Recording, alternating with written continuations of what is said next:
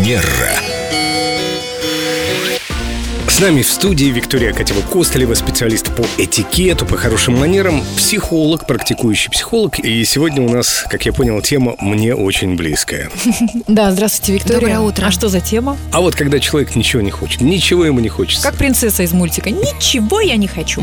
Ну, наверное, не как принцесса. Это такое ближе к такому упадническому состоянию. Ничего не хочу. И ничего не испытываю. Ни злости, ни раздражения. Вообще никаких эмоций. Ноль. Амебное такое состояние, да? Просто не трогайте меня, и все. Я, я бы спросила, как долго такое состояние у человека, и там, конечно, есть чем поразбираться. Вот это вот история про то, что я ничего не хочу. Часто корни этого состояния бывают в том, что в какой-то момент человек перестал желать, перестал что-то хотеть. И здесь я, как правило, спрашиваю, а когда у вас какие-то маленькие желания возникают, вы их слышите? Нет, тоже не слышу. Как правило, а, если посмотреть а, дальше, в глубину, в семье у таких детей к их желаниям особо не прислушивались.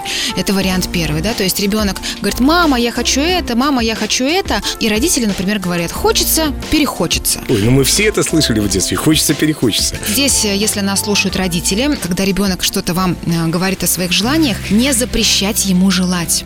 Это не значит удовлетворять его потребности. Но а, не нужно говорить ему, да, вот этих вот слов, что хочется, перехочется, мало ли чего ты хочешь, я тоже много чего хочу, потому что в этот момент ребенок слышит желать плохо.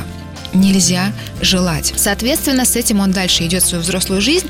И когда уже мама рядом с ним нет, которая ему об этом говорит, внутри него может звучать голос, который он может также не осознавать, хочется, перехочется. А ребенок также смотрит, а как родитель обращается со своими желаниями. Когда родитель что-то хочет, он себе это позволяет или он также думает, да ладно потом, лучше для кого-нибудь другого что-то сделаю. А мы уже в прошлое не вернемся, этого не изменим. Так а сейчас-то что делать, вот если человек такой лежит на диване и даже за шоколадкой в холодильник не хочет сходить? Прекрасный вопрос. Начинать с малого, да? Искусство маленьких шагов. Я не просто прислушиваюсь к тому, что я хочу, а я себе стараюсь это дать. Элементарно, я хочу чай горячий, теплый, или, может быть, я вообще хочу воды. Зависит от моей расторопности. А, Нет, ну это правда рассуждение человека, у которого нет дедлайна утром, как у нас, например. Ну, вот Я с вечера готовлю тебе все для завтрака. вопрос усилий. вообще даже не ждет утра, она завтракает на ночь.